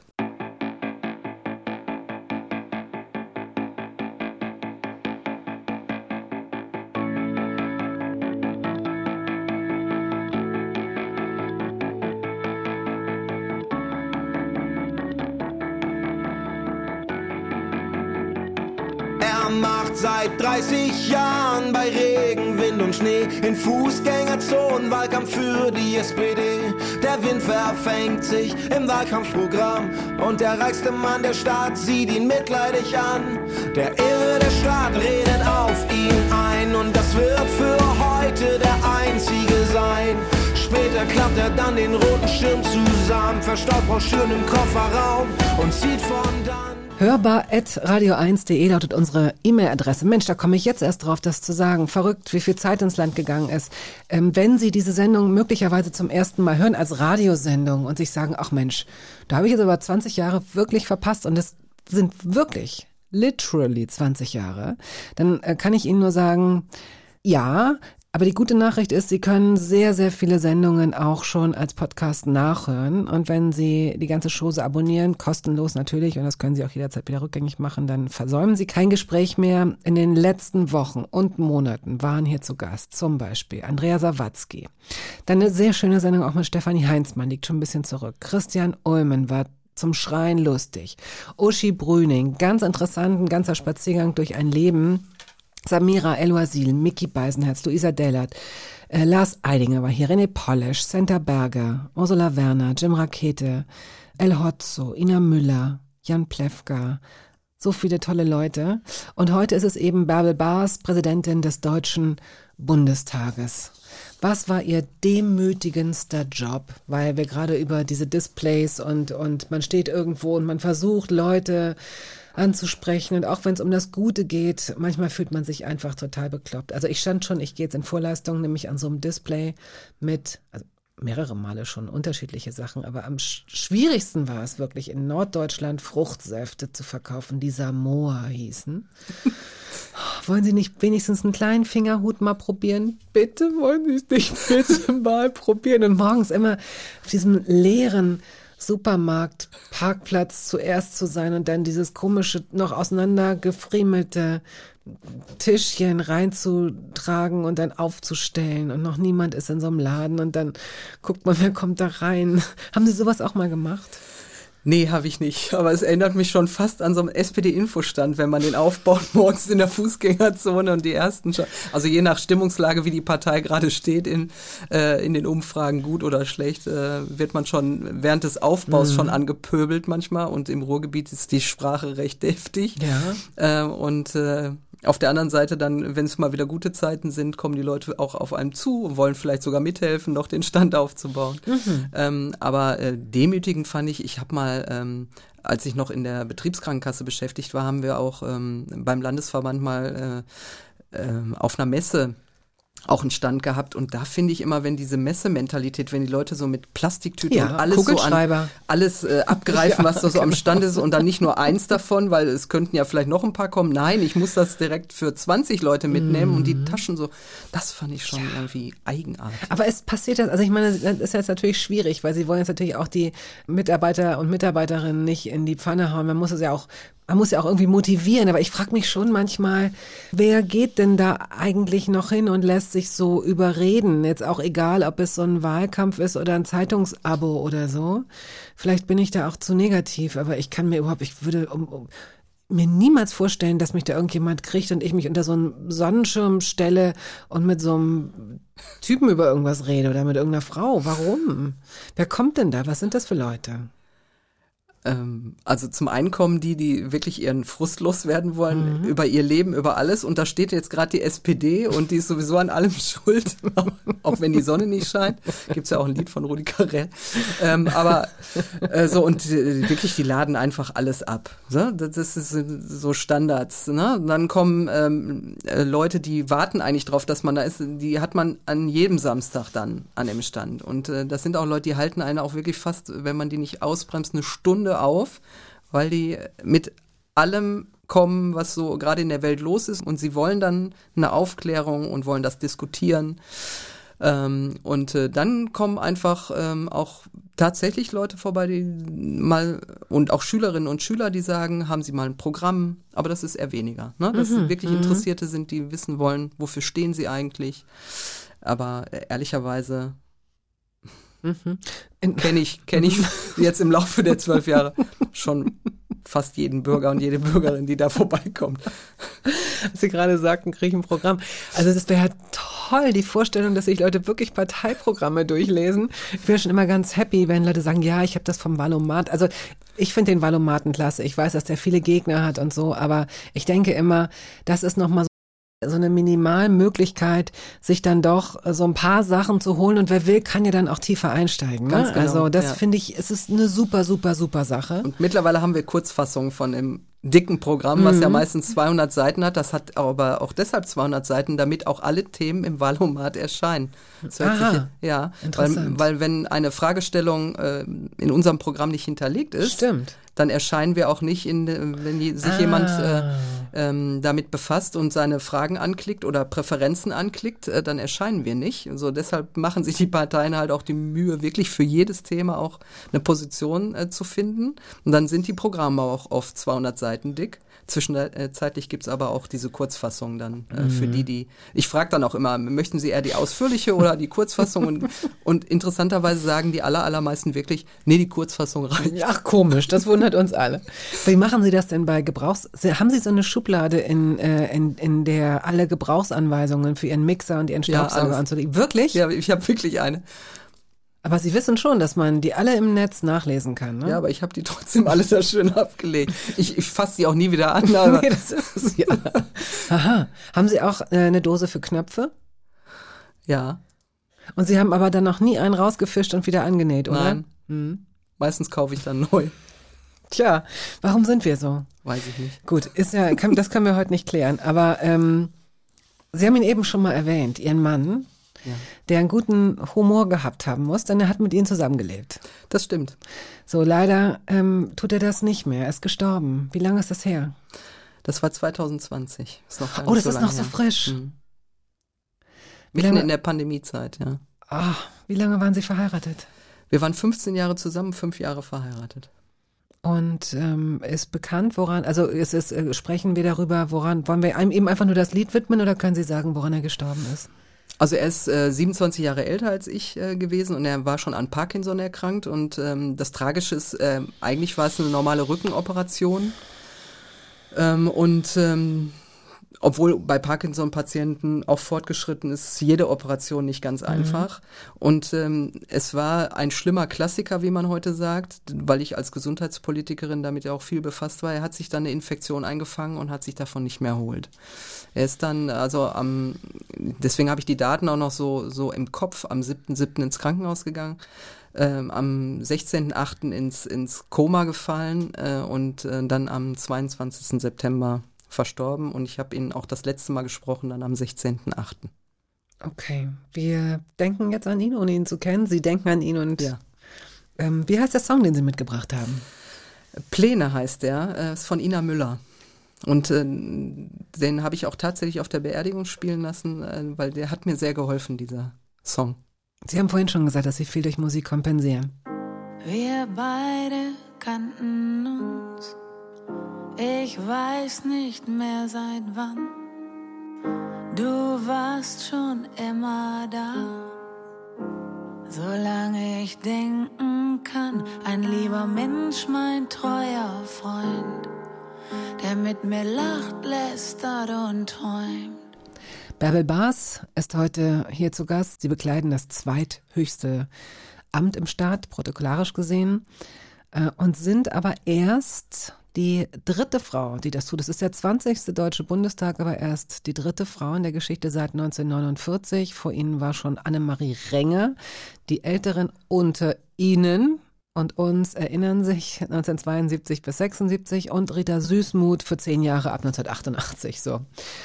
Dass Sie jetzt als Frau drangekommen sind, ist auch nicht ganz selbstverständlich gewesen von vornherein. Da hat man sich irgendwie auch so ganz Gedanken verloren, glaube ich, erstmal äh, gar nicht so dran erinnert, dass jetzt nach Herrn Steinmeier und dass jetzt nach Herrn Scholz auch vielleicht noch ein drittes hohes Amt dann möglicherweise nicht in dem Fall von einem Mann bekleidet werden soll.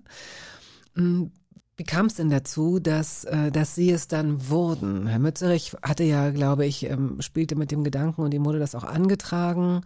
Er ist der Fraktionsvorsitzende, glaube ich, im Ganz genau, Bundestag. ja. Und Sie waren, glaube ich, an dem Wochenende mit einer Freundin in Hannover, bevor das feststand. Wie ist das an Sie herangetragen worden?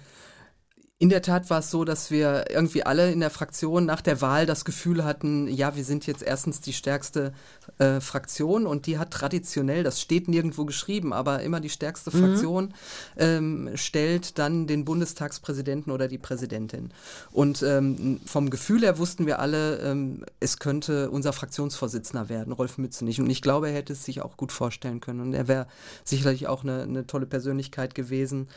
Ähm, und ähm, war es so, dass wir nach der Wahl habe ich mich wirklich mit einer Freundin, mit einer Abgeordnetenkollegin in Hannover getroffen. Ähm, die hat nicht mehr kandidiert und wir haben, ich habe einfach gesagt, nach der Wahl, bevor es hier richtig in Berlin losgeht, komme ich nochmal zu dir und dann machen wir nochmal ein paar Tage Urlaub. Und äh, dann haben wir den Film Die Unbeugsamen geguckt. Äh, da geht's ja äh, um die Bonner Republik und wie Frauen sich damals auch durchgesetzt haben. Und dann haben wir so bei einem ähm, ein, zwei, vielleicht auch drei oder vier Wein äh, nach dem Film zusammengesessen und da hat Kerstin Tack zu mir gesagt, egal was auf dich zukommt jetzt nach der Wahl, du sagst ja, du hinterfragst dich jetzt nicht, ob du das kannst, willst oder sträubst dir, du sagst einfach ja. Und dann habe ich gesagt, ja gut, schwören wir uns heute, äh, dann mache ich das. Und dann war das erstmal abgehakt. Ja, und dann kam auf einmal die Debatte auf ähm, von außen, nachdem klar war, irgendwie, die Sozialdemokraten besetzen ähm, die Ämter und es könnten jetzt nur Männer werden. Äh, vorher hatten wir ja die Kanzlerin noch mit Frau Merkel und jetzt äh, war klar, die ganzen Verfassungsorgane nur männlich besetzt, das kann nicht sein. Und so gab es ja auch eine öffentliche Debatte und selbst da hatte ich mich selbst noch nicht auf dem Schirm. Und dann war es so, dass es tatsächlich sehr kurzfristig kam, dass dann Rolf Mützenich mich äh, am 18.10. gefragt hat. Er kennt mich schon lange aus meiner Arbeit, auch als parlamentarische Geschäftsführerin. Da wissen vielleicht auch viele gar nicht, was das ist, aber das war ich sechs Jahre lang für die Fraktion. Was ist das denn? Und die organisieren tatsächlich ähm, die Politik drumherum, also wie Tagesordnung aussehen soll, ähm, ähm, besprechen das mit den anderen Fraktionen. Da geht es so ein bisschen um die Administration der politischen Arbeit. Das machen die Geschäftsführerinnen und Geschäftsführer. Und das habe ich sechs Jahre gemacht. Das heißt, ich wusste schon, wie die Verwaltung funktioniert, Mhm. ähm, Mhm. äh, wie man Tagesordnung Mhm. organisiert, wie man das äh, managt äh, für die Fraktion. Ich war fürs Personal in der Fraktion zuständig, also für die Mitarbeiterinnen und Mitarbeiter. Und Sie sind sehr beliebt dort. Auch noch, das, das sagt man natürlich sehr, sehr, und ich bin sehr beliebt dort. Das muss natürlich, musste von ich jetzt von außen sagen. Sie sind auch äh, mit über 70 Prozent, glaube ich, gewählt worden. Habe ich das richtig im Kopf? Ja. Ja, ich glaube sogar sehr viel mehr. Ähm, Ja, weil ich auch äh, bei den anderen Fraktionen schon über meine zwölf Jahre Tätigkeit Oh ja. äh, sehr viel und wie gesagt durch die Geschäftsführertätigkeit, da arbeitet man in der Tat, auch wenn man sich sonst in der Sache streitet, sehr kollegial zusammen, weil da geht es einfach um, um organisatorische Dinge, die man miteinander klärt. Äh, und ähm, so kam Rolf Mützenich auf mich, weil er gesagt hat, wenn jemand das kann und machen sollte, dann jemand, der schon auch Erfahrung als Parlamentarierin in der Geschäftsführung hat. Also denn was viele nicht wissen, die Bundestagspräsidentin ist zuständig für eine Bundestagsverwaltung als Chefin, die hat 3000 Mhm. Mitarbeiterinnen und Mhm. Mitarbeiter. Also es geht nicht nur um die Sitzungsleitung im Deutschen Bundestag, sondern ich äh, habe auch nach innen 3000 Beschäftigte, für die ich die Chefin bin. Und man muss dann auch wissen, wie Verwaltung ein Stück weit funktioniert, äh, wie man diesen Apparat organisiert, damit die Politik eben auch so ablaufen kann, wie sie dann abläuft, wie man das modernisiert und so weiter. Und ähm, da ist er am 18.10. auf mich zugekommen, hat mich dann gefragt an dem Abend. Und da habe ich halt mich an den Schwur erinnert und sofort Ja gesagt. Ja, also als, äh, als jemand, der sich jetzt nicht aktiv interessiert für, für Reden, die im Bundestag gehalten werden. Also ich weiß noch, als ich Kind war, äh, ging es hoch her und, und hör, heute hört man manchmal Leute, die sagen, ach, das waren noch Zeit mit Strauß und Wehner und da ist noch um die Sache gestritten worden und so und auch in Talkshows findet eigentlich heute gar nichts mehr so richtig statt. Damals haben die sich ihre Mikros abgerissen und so. Und da habe ich so, ähm, Neulich habe ich so gedacht, ja, aber Leute, ihr überseht, dass es diesen Dissens unter jedem fucking Posting gibt. E egal, ob ein Katzenvideo gepostet wurde, irgendwie kommt es spätestens in der 18. Zeile, gibt es äh, plötzlich Hass und, äh, und, und, und, und Leute regen sich auf und sind konfrontativ. Also, dass wir das Konfrontative vermissen, ist eigentlich komisch, äh, finde ich heutzutage, denn äh, wir sind, wir sind davon umgeben. Aber natürlich verstehe ich, dass Leute immer noch das Gefühl haben, möglicherweise, und es auch vielleicht ein bisschen idealisieren, dass es damals mehr so um die Sache ging, als würde man, als hätte man da ähm, ehrlicher gestritten oder so, als würde man heute durch den möglicherweise angestrebten Konsens die Inhalte verwässern. Können Sie das nachvollziehen? Ich glaube gar nicht, dass die Zeiten jetzt so anders sind. Äh, aber man muss sich auch in die Zeit zurückversetzen, wie viel äh, Fernsehsender gab es damals. Und da hat man Politik ganz anders wahrgenommen. Ähm, das, da hat man auch die Debatten viel stärker verfolgt. Da gab es, glaube ich, noch den Presseclub und das war's. Aber wie viele Talkshows haben wir heute? Also mich stört eher, dass die Debatten gar nicht mehr im Parlament stattfinden, sondern teilweise nur noch in Talkshows. Das ist etwas, was mich als Parlamentspräsidentin ja. beschäftigt. Guter Punkt. Dass die Auseinandersetzung in den Talkshows stattfindet. Jeden Tag ist irgendeine oder im Zweifel jeden Abend irgendwie bei dem einen Kollegen da abends ähm, ne, bei, bei Markus Lanz. Und ich will eigentlich dafür sorgen, dass wir, dass die Zuschauer auch wieder wahrnehmen. Diese Auseinandersetzung muss und sollte im Bundestag stattfinden. Das tut sie auch, aber sie wird dann da gar nicht mehr so wahrgenommen, mhm. weil man das schon vorher in der Talkshow gehört hat. Ähm, oder weil man ähm, das auf Facebook, Twitter und was wir heute alles an Social Media haben. Und man kann diese Informationen oder politischen Debatten auch woanders hören. Man muss sich nicht im Bundestag anhören. Ich glaube, das ist der Unterschied zu damals. Mhm. So, so nehme ich das ja selber wahr. Also ich kenne ja auch diese alten Debatten auch aus der aus der Bonner Zeit, wo ich jetzt noch nicht selbst im Bundestag war, aber äh, die man natürlich wahrgenommen hat. Und, und die Debatten und Auseinandersetzungen gibt's ja heute auch. Aber sie finden eben auch an vielen anderen Orten statt. Und ich glaube, deshalb nimmt man das nicht mehr so wahr, so nach dem Motto, das war aber im Bundestag damals toll. Aber klar, wer setzt sich denn hin und guckt sich eine Bundestagsdebatte an? Das, tun natürlich irgendwie die wenigsten Menschen. Man hat nicht die Zeit, man hat nicht die Lust. Also letztendlich ist ja auch unsere, äh, das, was uns triggert durch die letzten 15, 20 Jahre mit Streaming-Plattformen und so einer Reizüberflutung ist ja auch irgendwie unsere Aufmerksamkeitsspanne ist eine andere geworden, unser Medienverhalten ist ein anderes geworden. Ja, was kann man machen? Also ja, das ist, ist ja das, was ich jetzt auch so, so ein bisschen überlege, aber auch mit den Fraktionen zusammen, wie man zum Beispiel so eine Regierungsbefragung oder die Kanzlerbefragung ist ja im Letz-, in der letzten äh, Wahlperiode dazugekommen, dass man die Kanzlerin damals ähm, äh, als Abgeordnete direkt befragt hat. Dieses Format gab es ja gar nicht und ich glaube, das macht es ein bisschen interessanter äh, und äh, dass die Befragung nicht so trocken ist, lebendiger wird. Ich, also wir müssen, ich habe auch gesagt, wir haben diese sogenannte Kernzeit ist immer von neun bis zwölf. zelf. So, aber da sind viele Menschen. in den Sitzungs Ja, in den Sitzungswochen. Mhm. Kern, äh, Kernzeit heißt, da kommen dann die wichtigen Themen, dann, äh, die dann abends in der Tagesschau oder in anderen Mhm. Nachrichtensendern zu sehen sind. Äh, aber ich sag mir immer, ja, wer sitzt denn morgens von neun bis zwölf vorm Fernseher? Also das können weder Schülerinnen noch Schüler sein, die sich vielleicht politisch interessieren, weil die da gerade in der Schule sind. Und äh, das können auch Berufstätige oft nicht sein. Also müssten wir doch auch so wichtige Themen mal in den Nachmittag oder Abend legen.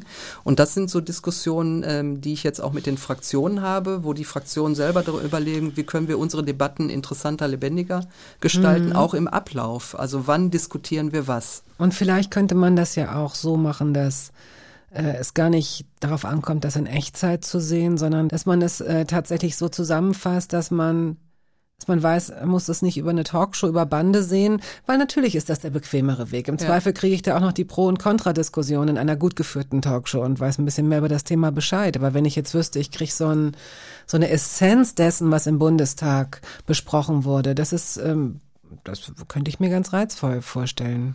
Ja, und äh, das Problem ist nur, die Talkshow hat es einfach. Sie kann sich ein Thema Ja, raussuchen, klar. was gerade aktuell ist, was natürlich auch die, die Menschen interessiert. Im Bundestag habe ich natürlich von morgens bis spät abends ganz viele Themen. Mhm. So, und äh, wie soll jetzt der geneigte Zuschauer oder die Zuschauerin rausfinden, wann ist jetzt mein Thema, was mich interessiert, wann ist das überhaupt dran? Und ich glaube, das ist so ein bisschen intransparent.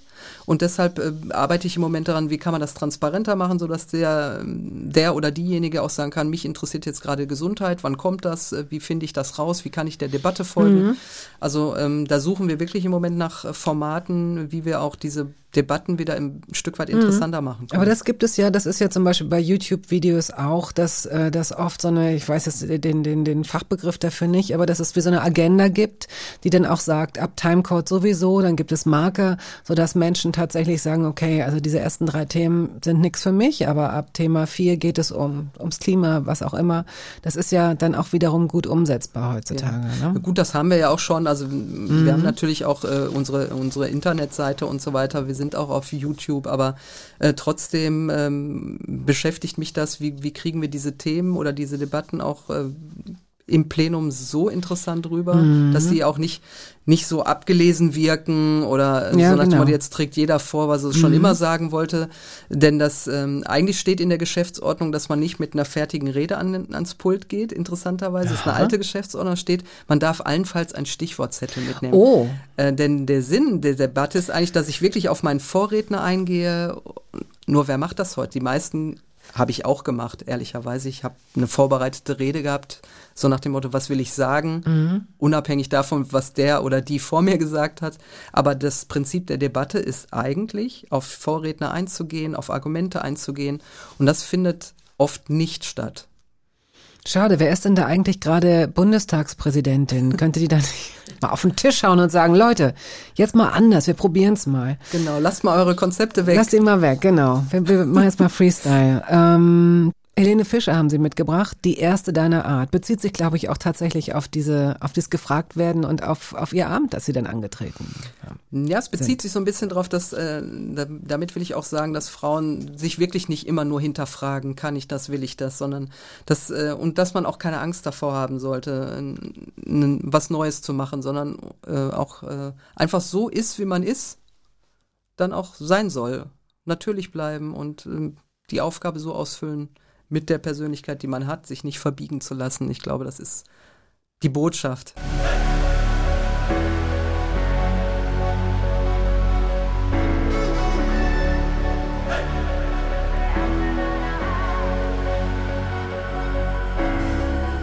denkst, dass du nicht richtig tickst, nur weil du nicht wie die anderen bist. Und ihre Blicke treffen dich, doch sie kennen dich nicht. Verstehen, es ist nicht leicht, denn was dich so besonders macht, passt hier nicht rein. Ich hoffe, du spürst, was in dir steckt. Du bist nicht falsch, du bist perfekt. Du bist die erste deiner Art. Es zählt nicht, dass dich jeder mag. Lass dir nicht sagen, du wärst schwach. Du hast es schon so weit geschafft. Bärbel Baas, die Präsidentin des Deutschen Bundestages, ist heute hier zu Gast. Es gibt noch so ein paar Themen. Mist, da reicht jetzt die Zeit nicht. Aber ähm, vielleicht können Sie uns in einem Kurzdurchlauf sagen, was denn jetzt eigentlich noch, Sie haben es eben schon angedeutet, Sie leiten einen Betrieb mit 3000 äh, Mitarbeiterinnen und Mitarbeitern, aber jetzt so ganz konkret bei diesen Sitzungen, wo Sie so in Erscheinung treten, wo man so sieht, dass Sie da sitzen und wo man immer denkt, was lesen die gerade, oder was, was gucken, wo gucken die gerade hin, lachen die gerade. Was, ähm, was ist Ihr Job? Sie müssen ja dieses ehrwürdige Haus irgendwie navigieren. Ja. Ähm, da liegt es in Ihrem Ermessen, ob Sie jemanden zum Beispiel zur Ordnung rufen? Das ist in der Tat so, ähm, dass ich, äh, das nennt sich Präsidiumssitzung, da, da sitze ich äh, mit meinen Vizepräsidentinnen und Präsidenten zusammen und wir stimmen uns so ein bisschen ab in der Sitzungsleitung. Wir wechseln uns ja immer ab ähm, äh, im, im Laufe der Sitzungswoche. Und es ist so, dass wir versuchen uns abzustimmen, dass wir auf bestimmte Dinge, die im Parlament passieren, ähm, bestimmte Wörter, Begriffe, Beschimpfungen auch ähm, in der Sitzungsleitung dann auch gleich reagieren. Ne? Ähm, Zum Beispiel. Ja, wenn, wenn, äh, wir hatten jetzt ein Beispiel, da hat ein Abgeordneter da der AfD ähm, den ähm, Gesundheitsminister in der Debatte zum Thema Impfen als Lügner da bezeichnet. Er hat ihn also persönlich als Lügner abgestempelt. So, und da muss man äh, normalerweise darauf reagieren äh, und sagen, das ist ein persönlicher Angriff, das machen wir ja nicht, das ist unparlamentarisch. Also man kann in der Sache sagen, an der Stelle haben sie die Unwahrheit gesagt, aber jemanden als Person, als Lügner okay. abzustempeln. Und das ist so eine Gratwanderung, wo wir dann im, gucken müssen, rügen wir das jetzt, ähm, äh, rufen wir den Abgeordneten dann zur Ordnung. Ähm, und äh, das ist natürlich auch immer eine Sache, deswegen gibt es da keinen Katalog, wie man sich das vielleicht vorstellt, sondern so einen Beschimpfungskatalog, äh, sondern es ist auch immer äh, der Situation geschuldet. Also wie ist die Atmosphäre in dieser Debatte? Und das ähm, ähm, erfordert auch ein bisschen Erfahrung in der Sitzungsleitung, dass man auch manchmal nicht rügt, sondern sagt, jetzt fahren wir mal alle wieder runter. Ah, weil es so ne? hitzig ist und dann plötzlich und zack, ist, zack, der ja. eine ein Wort ergibt das andere.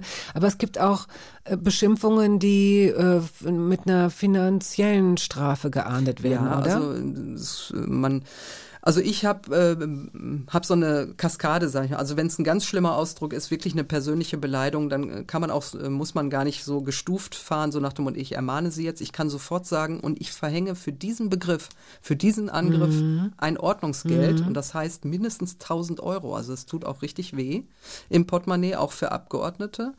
Äh, oder ich kann Abgeordnete im schlimmsten Fall aus der, von der Sitzung ausschließen. Dann dürfen die nicht mehr in den Saal. Dann kriegen die sozusagen in dem Sinne Hausverbot für die, für die äh, Plenardebatten. Also das ist das schärfste Schwert, weil dann nehme ich dem Abgeordneten das Recht an einer Sitzung teilzunehmen und abzustimmen und so weiter. Äh, das ist das stärkste Schwert, was man äh, im schlimmsten Fall machen kann, jemanden wirklich von der Sitzung auszuschließen. Wobei es bestimmt auch Leute gibt, die es drauf anlegen, oder? Also Ja, ich spiele jetzt auf eine bestimmte Fraktion Ja, also, an, aber Und das ist die Kunst halt, diese Provokation dann Mhm. einzuschätzen. Ist es eine Provokation? Kriege ich den, wenn ich mal äh, das mit einem, vielleicht auch manchmal mit einem flotten Spruch einfach in die Schranken gewiesen oder muss ich stärker durchgreifen? Und da muss man ein Gefühl für bekommen. Und das ist so das, was wir als in der Sitzungsleitung tun, dass wir versuchen, die Situation einzuschätzen ähm, und dann die, die Regeln dann auch durchzusetzen, damit ähm, die Debatten auch wirklich parlamentarisch bleiben und ähm, diese Beschimpfung oder das, was sich viele wünschen aus dieser Zeit von Wehner und so. Also wir gucken schon, dass es, äh, es soll hitzig sein, es soll auch nichts unterdrückt werden und es muss auch mal richtig zur Sache gehen, aber eben in der Sache um die Inhalte und es darf nicht um persönliche Angriffe gehen oder wo sich Abgeordnete gegenseitig ähm, niedermachen und, und äh, wirklich äh, unter die Gürtellinie gehen. Und Und Ja. das muss man halt so, ein- so ein Gefühl für entwickeln in der Sitzungsleitung. Es gibt natürlich auch so Ebenen, die sind wahrscheinlich nicht zu ahnden, aber die sind so schrecklich, dass man es kaum aushält. Ich, äh, ich denke jetzt gerade an so einen Clip, den ich auch nur durch Social Media gesehen habe und nicht, weil ich äh, die Bundestagsdebatte verfolgt habe, aber wo Annalena Baerbock Mann, ey, was macht die gerade für einen für einen Job und für einen guten Job? Und ich kann jetzt nur oder möchte jetzt nur für mich sprechen, aber äh, da zum Beispiel kommt eine Art Authentizität und in meinen Augen Unverfälschtheit rüber, die dann wiederum, obwohl es leider durch eine Krise ausgelöst wurde, der Politik wieder eine Glaubwürdigkeit gibt, denn sie verurteilt etwas nicht nur scharf. Also nachdem ich hörte, wie sie über Ja. bestimmte Dinge sprach, ist mir einmal mehr deutlich geworden, wie lange ich mich hab abspeisen lassen von diesem bekloppten, langweiligen, blutleeren, diplomatischen, das mag auch ein, ein Instrumenten, ein Buchstabenkasten sein, dessen man sich bedienen muss als Politikerin oder Politiker, aber letztlich muss ja gerade in unserer Zeit, in der es so viel Politikverdrossenheit auch gibt, muss ja die Politik auch reagieren, müssen die Akteurinnen und Akteure reagieren und zusehen, dass sie wieder ernst genommen werden und gehört werden. Und da hat sie, finde ich, einen super Job gemacht bislang und hat auch äh, Ausdrücke und Worte gewählt, die vielleicht nicht immer äh, zu 100 Prozent diplomatisch waren, aber doch immer sehr aufrichtig klangen. Und ich habe das Gefühl, dass sich Leute auch wirklich gehört und gesehen gefühlt haben dadurch. Und dann zu ertragen, dass jemand wie Friedrich Merz äh, dann die sogenannte feministische Außenpolitik so weglacht und so verhöhnt und dieses Gelächter der anderen im Hintergrund. Oh, Oh, aber da kann ich mir schon auch vorstellen, dass es sie, dass es sie stört, aber sie müssen dann ja sehr professionell, sie sind ja sozusagen überparteilich in so einem Moment, Genau, ne? Sie ja. müssen cool bleiben. Übrigens, Coolness ist, äh, hilft wirklich in vielen Momenten jetzt nicht selber noch hektisch zu werden, wenn die Debatten hektisch sind. Äh, das hilft, äh, den Überblick auch zu behalten. Und ich habe aber auch äh, das, was Sie gerade gesagt haben, den neuen Abgeordneten in meiner Antrittsrede nach meiner Wahl mit auf den Weg gegeben. Eine Sprache zu sprechen, die auch die Menschen verstehen. Sie haben Nicht- von Abrüstung auch gesprochen, ja, ne? und, und nicht so, so abgehoben mit Mhm. Fachbegriffen zu arbeiten und vor allen Dingen das, was wir in den Wahlkreisen ja auch von den Menschen mitnehmen, auch ins Parlament zu tragen Mhm. und ähm, ähm, lebensnah auch einfach diese Themen aufzunehmen. Und ähm, da haben auch viele gesagt, ja, genau das ist es eigentlich. Und insofern war das ein gutes Beispiel, was Sie jetzt gerade gebracht haben, wo man dann authentisch auch merkt, das ist mit einer Person verbunden, Mhm. die verstellt sich hier nicht, auch wenn man natürlich diplomatisch ab und zu sein muss, weil sonst kann man auch ein, eine Weltkrise auslösen, äh, je nachdem, welche, welche Vor Aufgabe gerade, man, ja. man hat. Und jetzt äh, sowieso. Trotzdem muss man auch mal sagen, was Sache Ja. ist. Äh, Und, äh, und äh, das, das ist mir natürlich auch als jemand, der aus dem Ruhrgebiet kommt, sehr nah.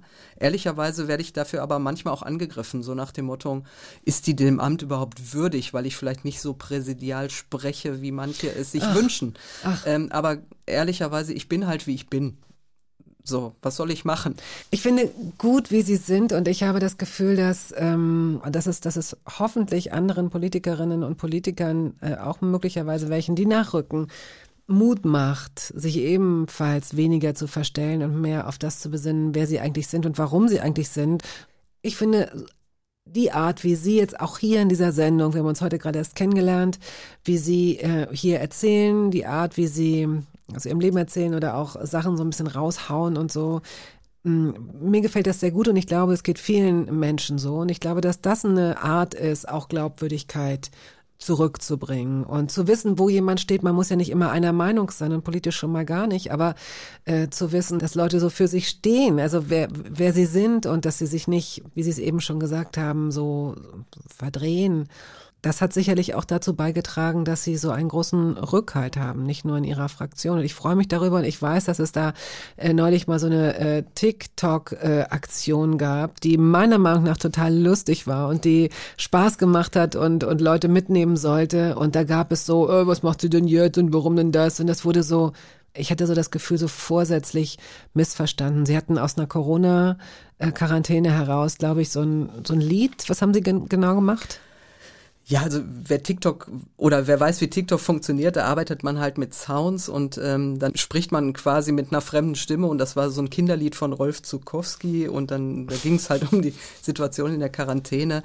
Ja, man, äh, ganz ehrlich, man muss es nicht gut finden, man kann sich darüber streiten, ähm, aber ähm, ich bin halt, wie ich bin und ich habe es wirklich auch nicht böse gemeint. Ach, Quatsch, äh, natürlich auch, nicht. Na, aber trotzdem habe ich auch damit nicht gerechnet, dass dann so ein Sturm losbricht. Auf der anderen Seite sage ich mir, ja, vielleicht hätte ich es mir verklemmen sollen. Auf der anderen Seite Hm. war es jetzt nicht böse gemeint. Es war eine Situation, in der ich da Sie haben war damit gespielt und das ich habe damit gespielt. ja. äh, und Das ist auch ein Account gewesen, den habe ich schon gehabt, bevor ich Präsidentin wurde und deswegen habe ich da vielleicht nicht äh, länger drüber nachgedacht, weil ich da auch schon Videos gemacht habe. Da war ich noch gar nicht Bundestagspräsidentin. Ähm, aber ich merke einfach auch, dass mit diesem Amt natürlich trotzdem die Leute auch ein Stück weit anders auf mich gucken und das muss ich ein bisschen berücksichtigen. Auf der anderen Seite werde ich mich trotzdem nicht verbiegen. Ich bin halt eine andere Person ähm, und ich bringe Dinge vielleicht mit, die jetzt auch in diese Zeit passen, während meine Vorgänger vielleicht ihre Zeit hatten und äh, auch andere äh, Themen hatten. Und ich bin jetzt auch in so einer Umbruchzeit, wo Mhm. dieses Land sich verändert, wo wir in eine Transformation, Klimawandel und zu gehen. Vielleicht bin ich da auch eine Person, die jetzt auch in diese Zeit irgendwie passt und ähm, vielleicht auch nicht vergleichbar mit anderen, die Nein, davor waren. ganz sicher nicht. Und, äh, Und das, das ist doch auch gut. Äh, ja, eben. Und das ist auch so der Punkt. Äh, trotzdem hat es mich ein bisschen überrascht, diese Reaktion. Ja. Auf der anderen Seite lasse ich mich äh, davon jetzt auch nicht einschüchtern. Gut. Äh, denn ähm, letztendlich äh, geht es um die Sache, um das Amt und ähm, das fülle ich gut aus. Das füllen Sie gut aus. Vielen Dank, dass Sie sich die Zeit genommen haben. Wir sind am Schluss angelangt. Die toten Hosen spielen wir noch. Steh auf, wenn du am Boden bist. Geben Sie uns dazu noch ein Stichwort? Naja, mein Leben ging ja, wir haben jetzt schon viel über mein Leben gesprochen, aber da war, waren sicherlich auch viele Dinge, ähm, wo man auch einfach mal Rückschläge im Leben hat und die habe ich jetzt auch gelegentlich, also TikTok gerade man, natürlich hat man auch zwischendurch mal Rückschläge, aber man sollte sich davon nicht äh, beeinflussen lassen, sondern immer wieder aufstehen, äh, weitermachen, äh, an das Gute glauben und sich die, den Humor und die Lebensfreude nicht vermiesen lassen. Und das, äh, das weiß ich, dass gerade Frauen in der Politik, die Sie ja auch als Mentorin äh, unterstützen, ähm, oft Angst haben, in eine Gegenkandidatur zu gehen oder nach einer Niederlage äh, ihre politische Arbeit schon äh, an den Haken hängen. Und das haben Sie tatsächlich, deswegen darauf spielen, spielen Sie wahrscheinlich auch an. Ne? Sie hatten äh, auch die ein oder andere Niederlage und sind weitergegangen und haben es geschafft. Ja, und ich habe es dreimal versucht. Also ist nicht so, Wie der Merz, ne? Ja, Der Merz genau, ich habe dreimal für den Bundestag, also parteiintern kandidiert. Beim dritten Mal Mhm. hat's dann geklappt. Ja. Also ich habe mich dann nach der ersten Niederlage dann äh, und auch nach der zweiten nicht unterkriegen lassen. Gut, gut, dass Sie dran geblieben sind. Vielen Dank für Ihren Besuch und Ihre Offenheit und Ihre Geschichten, die Sie erzählt haben. Und wünsche äh, in den kommenden Jahren Spaß und Freude bei dem, was Sie da machen. Also, vielen, Vielen Dank. Dank. Und Ihnen und euch äh, vielen Dank fürs Zuhören. Bis zum nächsten Mal. Tschüss. Tschüss. Wenn du mit dir am Ende bist und du einfach nicht weiter willst, weil du dich nur noch fragst, warum und wozu und was dein Leben noch bringen soll. Halt durch, auch wenn du allein bist, halt durch. Schmeiß jetzt nicht alles hin, halt durch. Und irgendwann wirst du verstehen, dass es jedem einmal so geht. Das war der Podcast der Radiosendung Hörbar Rust. Wir hoffen, dass es Ihnen gefallen hat. Wenn Sie möchten, Sie können ihn abonnieren.